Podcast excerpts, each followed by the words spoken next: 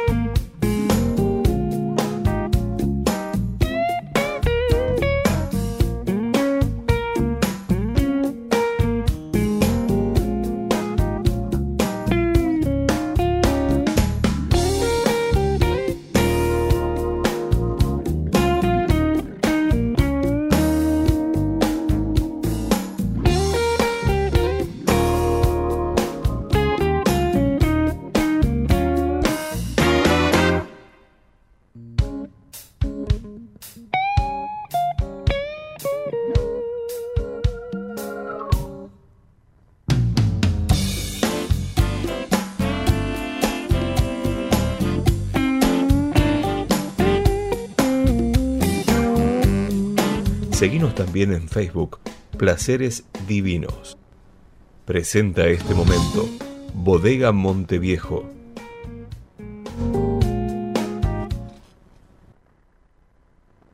Muy buenas tardes, qué gusto saludarlos. Estamos comenzando este nuevo encuentro de placeres divinos aquí por Ecomedios Radio, AM 1220 y por todas las redes sociales nos pueden sintonizar y ver por HD, por con imagen en HD. Eh, hoy tenemos un programa con invitados que por primera vez van a estar en contacto con nosotros para conocer un poco más y a alguien más de nuestra vitivinicultura. Así que para darle el espacio que merece este invitado de hoy, que es el enólogo José de Marco, enólogo de Andes Growers. Vamos a hacer una breve apertura musical. Nos contactamos con José de Marco y estamos en charla con él. Vamos entonces con ese tema musical y esperamos la comunicación con José. Bien,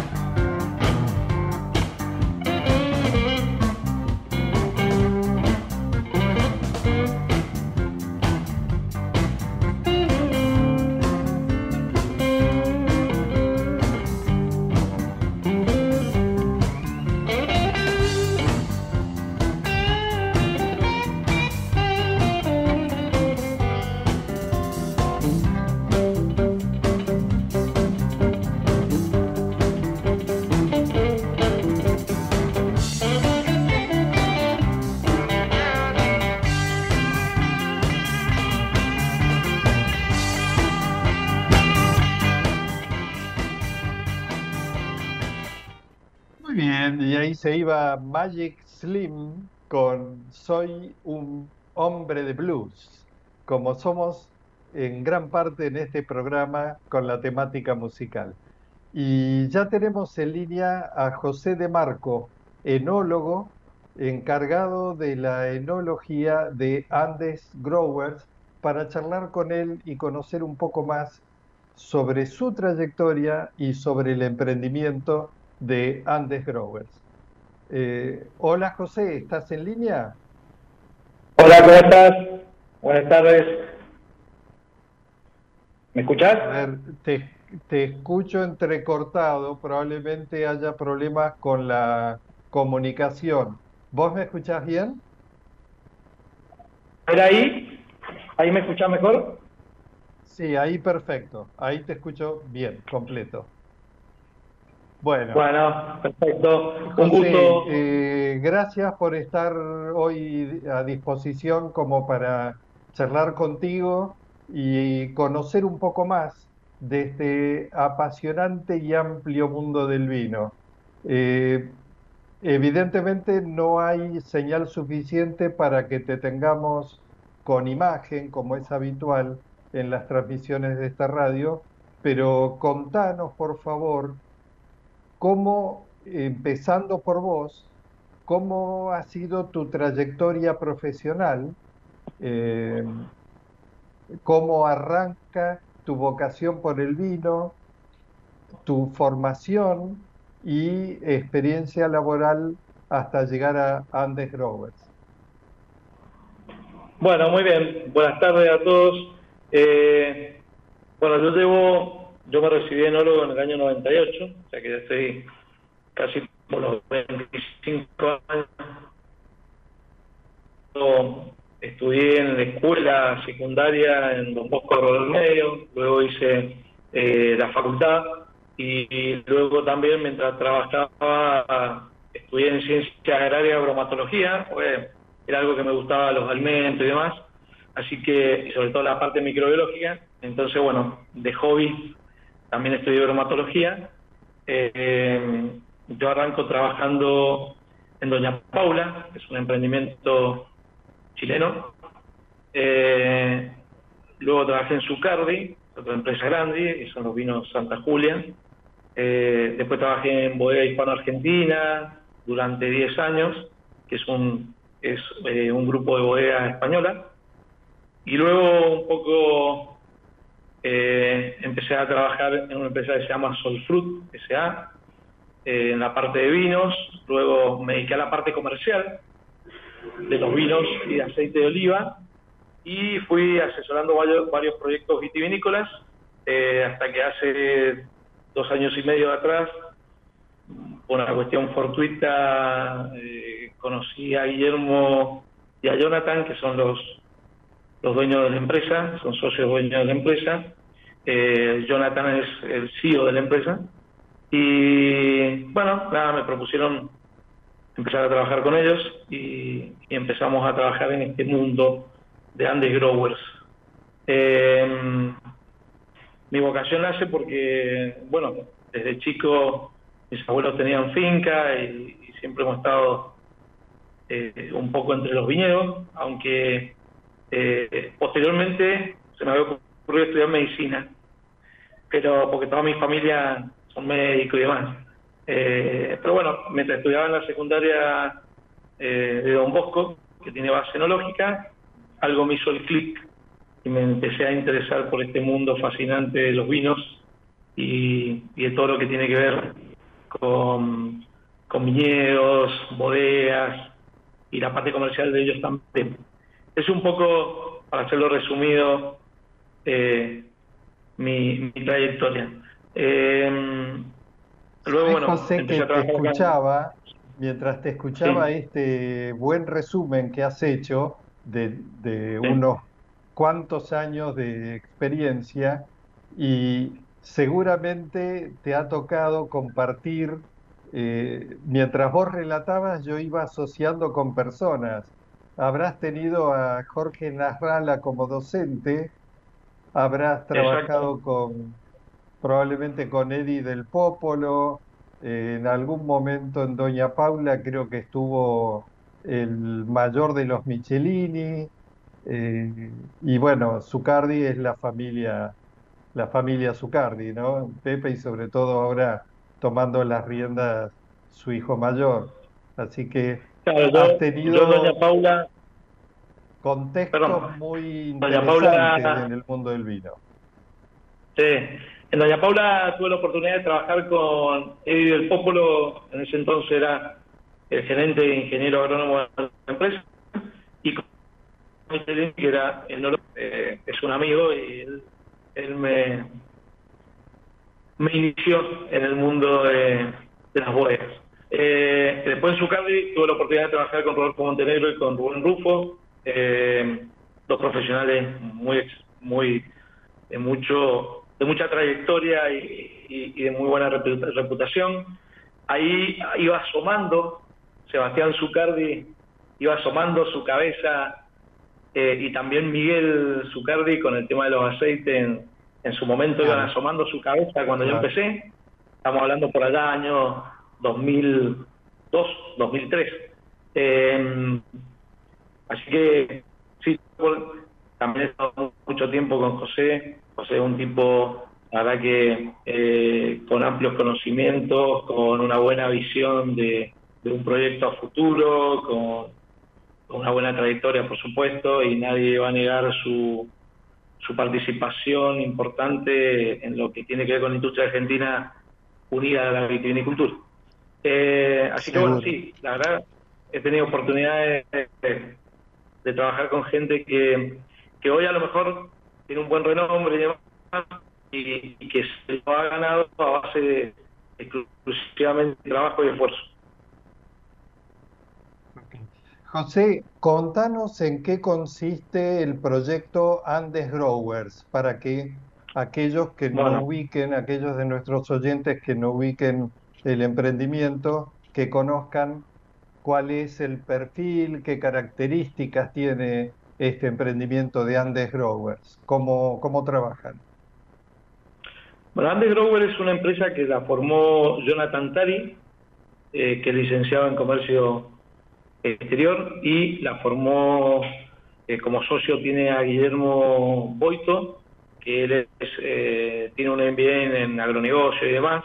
Ellos trabajan también en bodegas de, buen renombre y eh, decidieron emprender camino solo y crearon Andes Growers. El mundo de Andes Growers no es otra cosa que cultivadores de los Andes y tiene como objetivo tratar de reclutar proyectos vitícolas que eh, en el cual ese proyecto no se quede solamente en una venta de uva, sino en una participación global del negocio, eh, eh, integrando el mundo Andes Grower hasta, la hasta que la botella llegue al consumidor final.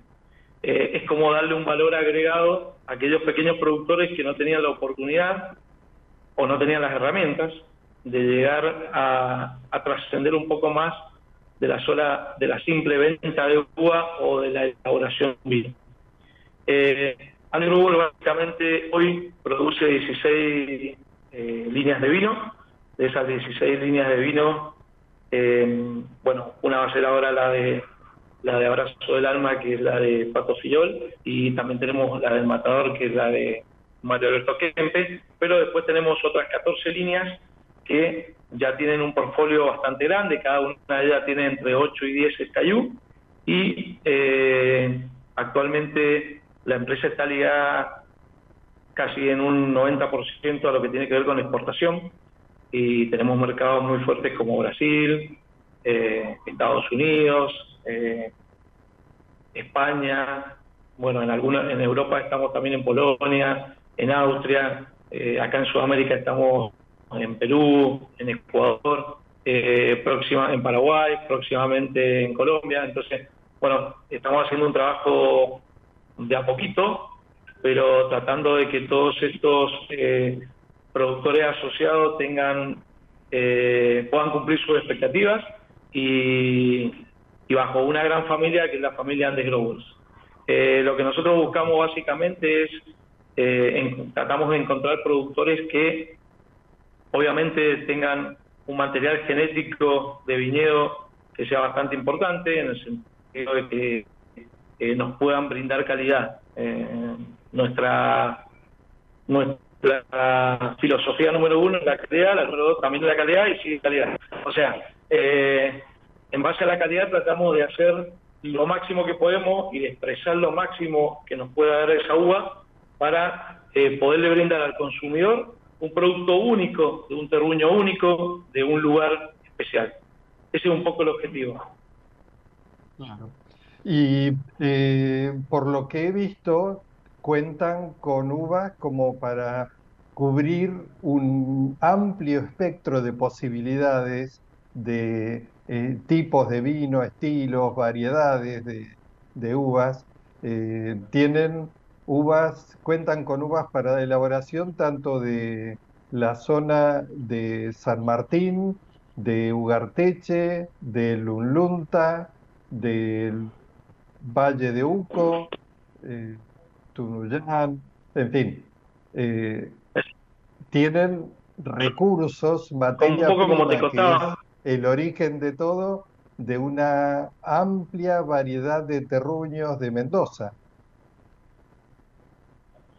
Sí, la verdad, lo que pasa acá es que, bueno, como te contaba, que tenemos 16 marcas y muchas variedades dentro de cada marca, y hoy lo que más me enorgullece te voy a hablar en forma particular y personal, es que si hoy ponemos eh, todos los productos de Andegrower juntos, difícilmente encontré dos productos iguales. Y eso es lo que nosotros queremos hacer. Queremos hacer productos únicos. Y para poder hacer productos únicos, y gracias a Dios que vivimos en Mendoza, eh, como, lo, como lo es también en otras zonas vitivinícolas, pero acá en Mendoza en particular tenemos desde, desde la zona este hasta la zona oeste más eh, alta. Eh, arrancamos una diferencia de los 700 metros sobre el nivel del mar a 1100 y hasta 1200 en algunos viñedos extremos. Eh, con lo cual tenemos tanta variedad de, microclimas, de suelos, de, de, sistemas de irrigación, de amplitudes térmicas, de departamento a departamento, que nos brindan productos con mucha fruta, productos con mucha concentración, otros productos que son más salvajes, eh, otro producto eh, con connotaciones calcáreas muy interesante, producto de, erosión de años de ese suelo que ha venido erosionando de la cordillera de los Andes. La verdad que eh, un poco la, la, idea es, es, ir buscando, ir buscando esa zona que nos permita entregar una línea de vino única. Y, cada línea nuestra tiene esa, esa idea, eh, tiene ese, ese objetivo y, creo que se ve, por lo menos hasta el momento, bien reflejado y la gente un poco eh, lo valora. Estamos tratando de trabajar con, con, viñedos y con estructuras eh, que nos permitan ser lo más sustentable posible. Eh, estamos tratando de, ayudar a esos productores desde, desde lo enológico y agronómico, eh, ya que muchos de ellos a veces no tienen un ingeniero agrónomo, entonces eh, desde el conocimiento, desde la experiencia, desde consultar a muchos colegas y, y, a veces cuando hacemos degustaciones entre varios productores para que vean qué producto puede exponer cada uno, eh, eso es, creo que nos hace, eso es lo que creo que nos hace eh, diferencial. Eh, en la medida que nosotros podamos seguir aportando a este tipo de, de, proyectos únicos, creo que no solo nosotros, cualquiera que lo haga eh, va a tener muy buenos resultados. Hay alguna gente que es más pionera que otra y, y, ha podido desarrollar este tipo de, de, de, proyectos personales en su bodega, pero bueno, nosotros no nos eh, cerramos a una sola marca, nos cerramos a varias marcas, eh, muchas de esas marcas para alguien en especial y, o para un mercado en especial, eh, y son como todos proyectos independientes dentro de la gran familia de Growers. no solo trabajamos con, viñedos de, de, Mendoza, sino que también tenemos eh, algunas líneas que tienen viñedos provenientes de Salta. Eh, también hacemos algo en San Juan, estamos incursionando algo con el Pinot Noir en, Neuquén y algunas zonas un poquito más australes que próximamente se vendrán esas novedades. Eh, lo estamos trabajando. Y José, ustedes dentro de lo que podemos decir el paraguas que reúne, que es Andes Growers, eh, la comercialización se realiza en forma independiente por cada una de las unidades o Andes Growers provee también, unifica la comercialización de esa diversidad? Eh, a ver, hay proyectos que se manejan independientemente y hay proyectos que eh, están englobados, pero en cuanto a lo comercial, eh, casi el 100% comercializamos nosotros todas las marcas. Nada más que la comercialización la manejamos en forma diferencial. Dentro de la empresa tenemos eh, comerciales, yo soy uno de ellos de paso, y la comercialización está dividida en diferentes marcas y diferentes mercados y eh, lo manejamos nosotros también. Eh, porque un poco la idea del mundo undergrower es que nosotros podamos llevar desde el terruño hasta el consumidor final el producto y asegurarnos que ese producto va a llegar en las condiciones óptimas que pretendemos. La única forma de hacerlo es que toda la cadena la tratemos de hacer nosotros. Así que eso es lo que hacemos. Perfecto. Y José, en esta especie de apretada síntesis que fuimos desde un apretado resumen de conocerte a vos, de paso te estoy anticipando que ya está saliendo tu imagen en vivo, o sea que el operador técnico ha hecho todo lo que fuera posible en sus manos como para captar la señal que, haya. Eh, así que ya no solo te tenemos con sonido, sino también con imagen como hubiésemos deseado de inicio. Pero bueno, finalmente el operador técnico pudo hacerlo. Así que te estamos viendo. Y mm, te preguntaba respecto de... Me tendría, me tendría que... Disculpame, me tendrías que haber avisado así, le decía que me pusiera un poquito más de, de cabello. Eh, que hicieron Photoshop.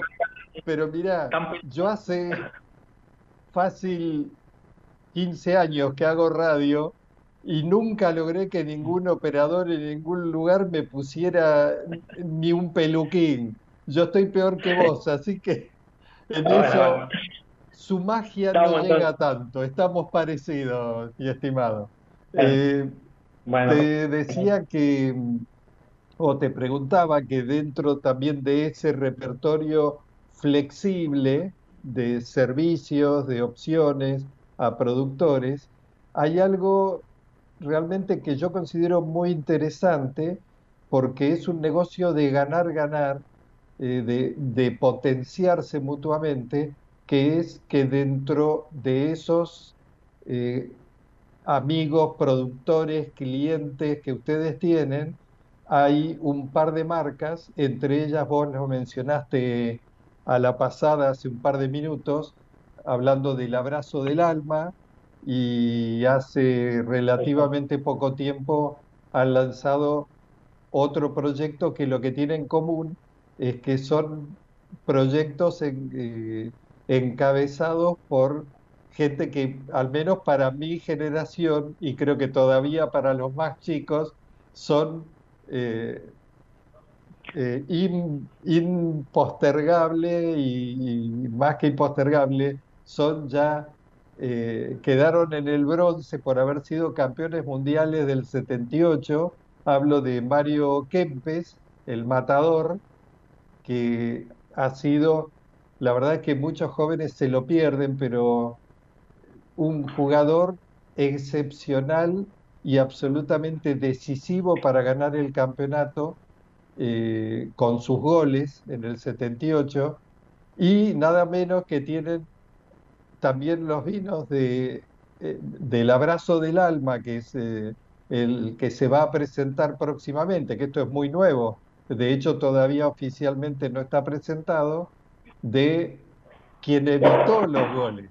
Como decía una locutora eh, llamada Pinky de aquella época, decía, a este chico ya no le pueden llamar más el pato filiol, lo tienen que llamar el cisne filiol, por la, la, excelencia de, su performance como arquero. Bueno, decía en esta, en esta descripción que en ellos, habiéndose interesado por tener sus vinos con su marca, con su nombre y, muy emblemáticos, son algo así como embajadores no solo de su marca, sino del vino argentino que ayudan a la difusión.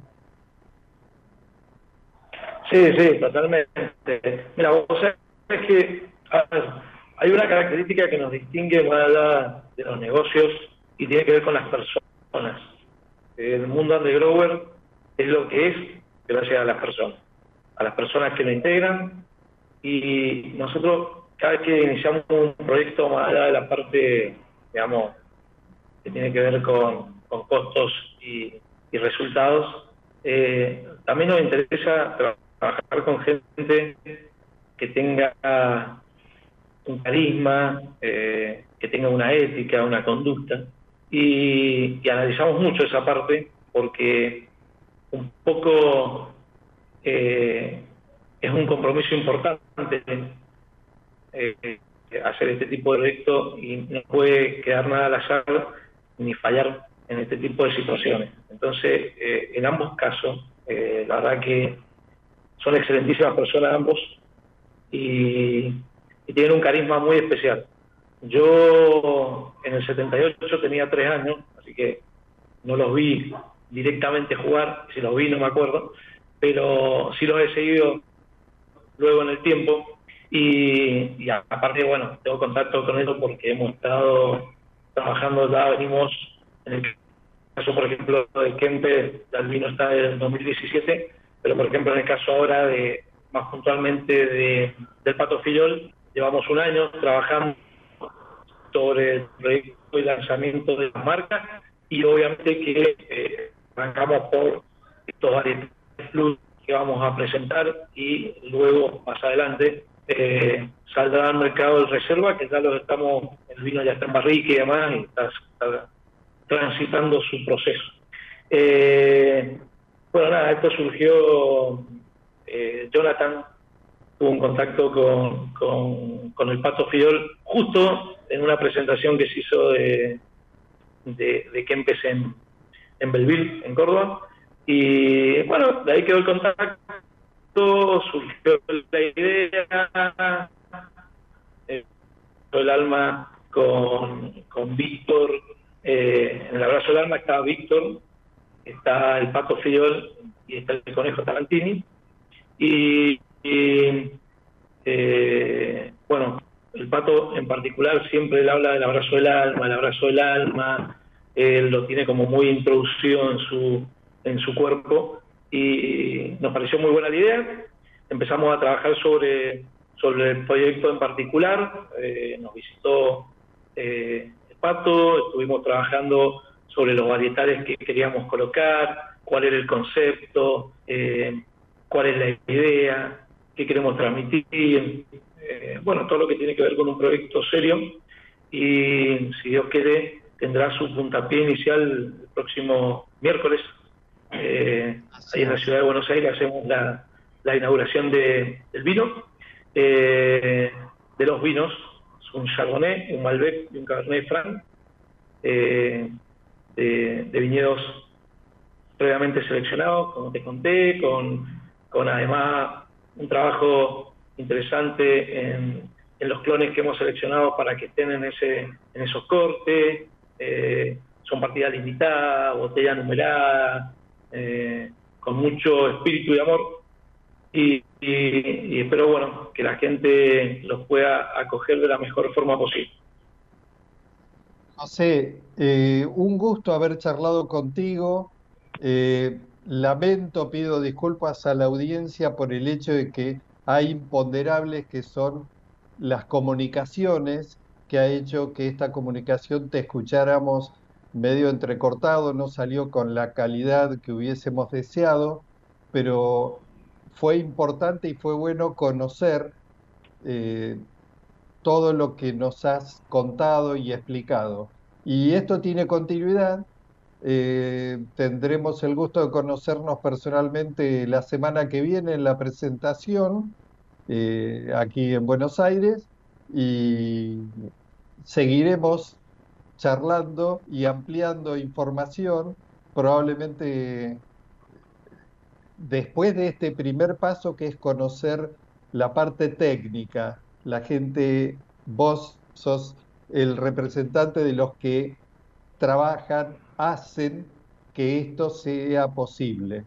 Y bueno, en la parte un poco más de lúdica y más de, del concepto con que nació la idea, probablemente la semana que viene podamos charlar con el mismo Pato Filión y, y bueno, y ampliar un poco más de información sobre esto que nos acabas de anticipar del lanzamiento. Así que gracias. excelente. Eh, los tiempos de radio lo hemos estirado, estirado, pero tenemos una pausa comercial que tenemos que cumplir también. Así que gracias, gracias por tu tiempo y que sea hasta pronto. Gracias. Eh, muchas gracias a vos por tu tiempo. Nos pueden seguir en, la página nuestra de Andes Grower, tanto en el Instagram como en la página web. Así que, y, ahí se enteran de las cosas que, que estamos haciendo. Les mando un abrazo y muchas gracias. Al contrario, gracias a vos. Que estés muy bien. Ha sido José Di Marco, enólogo en Andes Growers. Y estamos pasados de tiempo, así que eh, con las disculpas del caso, Gerardo, pausa comercial y seguimos con más placeres divinos. Ecomedios.com AM1220. Estamos con vos. Estamos en vos. American and Merit Hoteles. Primera cadena hotelera argentina. 3, 4 y 5 estrellas. Más de 20 destinos de Argentina y el Cono Sur. Aprovecha el código promocional Puro Branding con el 10% de descuento para los hoteles Amerian Córdoba Park, Amerian Executive Córdoba, Amerian Buenos Aires Park, Merit San Telmo y Amerian Executive Mendoza Hotel hasta fin de año. No válido para fines de semana largos. American and Merit Hoteles. Hoy podemos decir orgullosos que en Vicente López tenemos las escuelas municipales más modernas y tecnológicas de Argentina. No para ganarle a nadie, para que ganen los chicos. Vivamos Vicente López. ¿Cuándo fue la última vez que te tomaste un respiro para ver un amanecer? Descubriendo lugares distintos que te hacen soñar, emocionar Lugares que se convierten en felicidad cuando compartís ese momento con amigos. ¿Cuánto hace que no te tomas un respiro para descubrir algo distinto? Catamarca es mucho más que un destino. Informate en ecomedios.com. Seguinos en TikTok, arroba ecomedios 1220.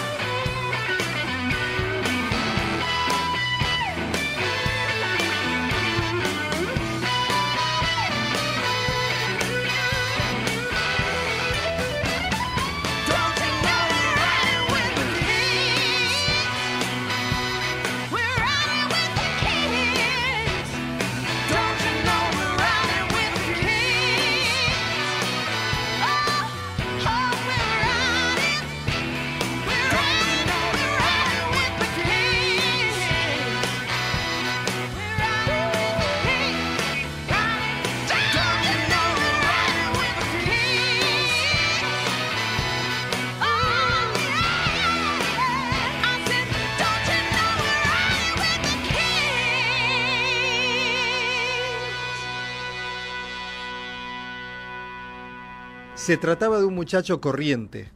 En los pantalones se le formaban rodilleras, leía historietas, hacía ruido cuando comía, se metía los dedos en la nariz, roncaba en la siesta, se llamaba Armando Corriente, en todo menos en una cosa. Tenía otro yo. El otro yo usaba cierta poesía en la mirada, se enamoraba de las actrices, mentía cautelosamente, se emocionaba en los atardeceres.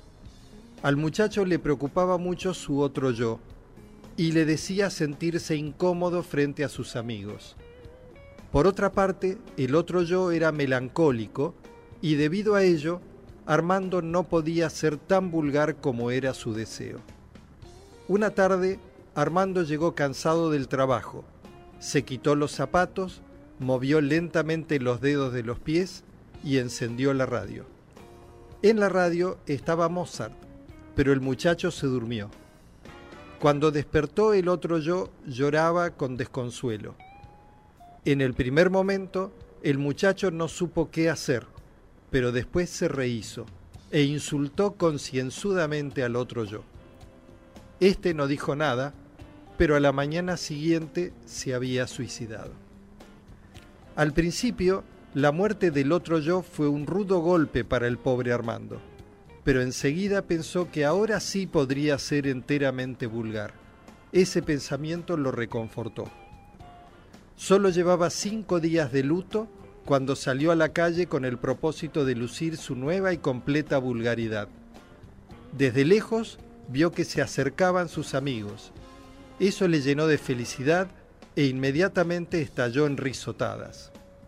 Sin embargo, cuando pasaron junto a él, ellos no notaron su presencia. Para peor de males, el muchacho alcanzó a escuchar que comentaban, Pobre Armando, y pensar que parecía tan fuerte y saludable. El muchacho no tuvo más remedio que dejar de reír y, al mismo tiempo, sintió a la altura del esternón un ahogo que se parecía bastante a la nostalgia pero no pudo sentir auténtica melancolía, porque toda la melancolía se la había llevado el otro yo. Y compartíamos un cuento corto de el gran Mario Benedetti, en esto de compartir distintos placeres que nos dan cosas de la vida, entre ellos la lectura. Y ahora otro de los placeres que es la gastronomía vinculado a la enología, porque esta sección que acabamos de abrir es en la que sugiero una receta simple, fácil de hacer, accesible en cuanto a costo de los ingredientes, cuestión que no haya excusas para jugar en la cocina.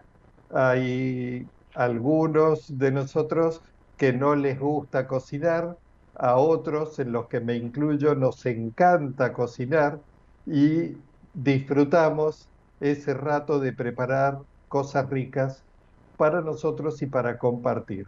Y nada mejor en general para las comidas, si bien hay otro tipo de acompañamientos como lo son la cerveza, eh, agua mineral, aquellos que toman solo agua mineral o que no beben alcohol. Eh, y me ha tocado en experiencias de la vida, en un viaje, cuando hice unas degustaciones en un crucero de lujo, eh, una señora muy mayor que cenaba con whisky.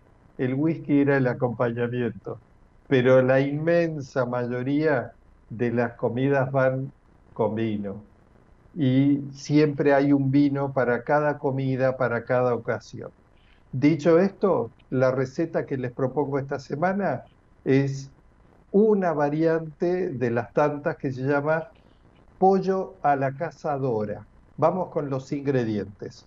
Vamos a necesitar un pollo entero, puré de tomates o tomates pelados y cortados, aplastados, unos 400 gramos. Una cebolla, preferentemente cebolla morada, si no puede ser una cebolla blanca, de tamaño mediano.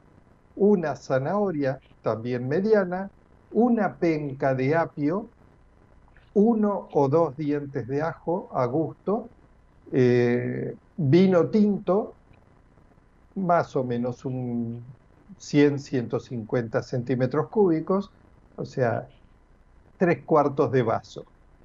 Eh, romero, un ramito de romero, un, puñadito de perejil picado, mm, no tan fino, y vamos a necesitar para condimentar por lo menos sal fina y pimienta negra en cantidades a gusto. En algunos casos como opcional hay gente que le agrega aceitunas negras, pero en este caso eh, no, no, las he incluido, pero sepan que le sientan bien y pueden incluirlas. Vamos con la preparación. Vamos a comenzar por hacer lo que en gastronomía llaman la mise en place, o sea, preparar todo, los ingredientes, disponerlos. Lo primero que hacemos como sugerencia es lavar y escurrir y cortar las verduras en trozos chicos. Eh, picamos también el perejil aparte y luego vamos a limpiar y trozar el pollo le quitamos las puntas de las alas, le quitamos el, rabo, la cola, digamos, la cola del pollo, eh, y lo que hacemos es eh, cortarlos en, postas, en, presas de pollo, que son la pechuga la cortaremos por lo menos por la mitad, la pechuga completa por la mitad, o preferentemente mejor aún en cuartos. Vamos a cortar eh, pata por un lado, muslo por otro lado y así, en presas. Esto es la sugerencia principal para que las porciones sean eh, equitativas y a gusto de cada comensal. Esto en principio depende del tamaño del pollo, da perfectamente para cuatro comensales. Eh, una vez limpiado y, cortado en, presas el pollo, vamos en una cacerola o una sartén profunda a echar un chorrito, no demasiado, aceite de oliva extra virgen. ¿Por qué? Porque el mismo pollo, como lo vamos a cocer con piel, sobre todo en la piel y en algunos rincones de las presas de pollo, hay suficiente grasa, una grasa muy liviana, que con el calor se derrite y si le echamos mucho aceite va a haber mucha eh, sustancia grasa en el plato que no, no queremos, no sienta bien. Eh, entonces, lo que vamos a hacer, una vez caliente, bien caliente el aceite, en esa olla o sartén profunda, vamos allí a dorar las presas de pollo, cuidando dorar primero del lado de la piel.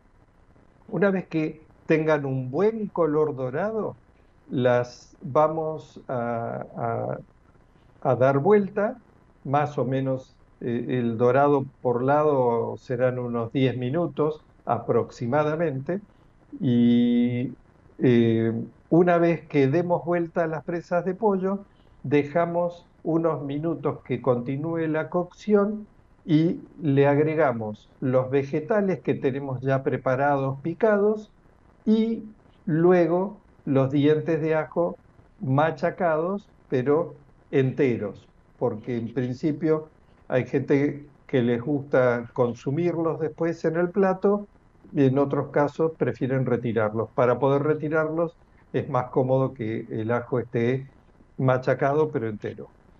Eh, vamos a ajustar el condimento, básicamente sal y pimienta o algún otro condimento que ustedes quieran agregarle a, estos que, sugiero que son los básicos, eh, y le vamos a agregar una, la ramita de romero que hemos también eh, reservado para incluir en el plato.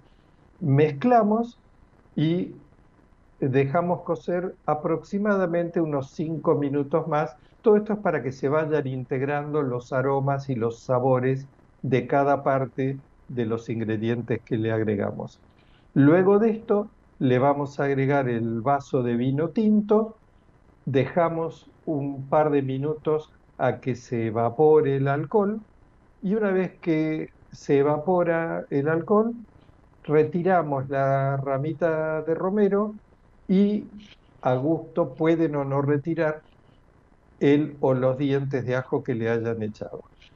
Luego de esto agregamos el puré, el puré de tomate o tomates pelados cortados en trozos, como les dije, eh, mezclamos, tapamos la olla y dejamos en cocción a fuego moderado durante aproximadamente 30 minutos. ¿De qué depende el aproximado? Del tamaño del pollo. Ustedes habrán visto que depende las partidas, depende de los lugares donde compremos pollo, eh, difiere bastante en tamaño y peso, por supuesto. Mm, más grande es el pollo, más tiempo de cocción, obviamente.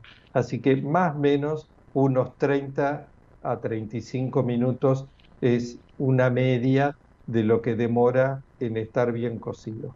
¿Cuál es la referencia, la medida? Nos podemos dar cuenta muy fácil. La carne se debe desprender muy fácilmente del hueso en las presas de pollo.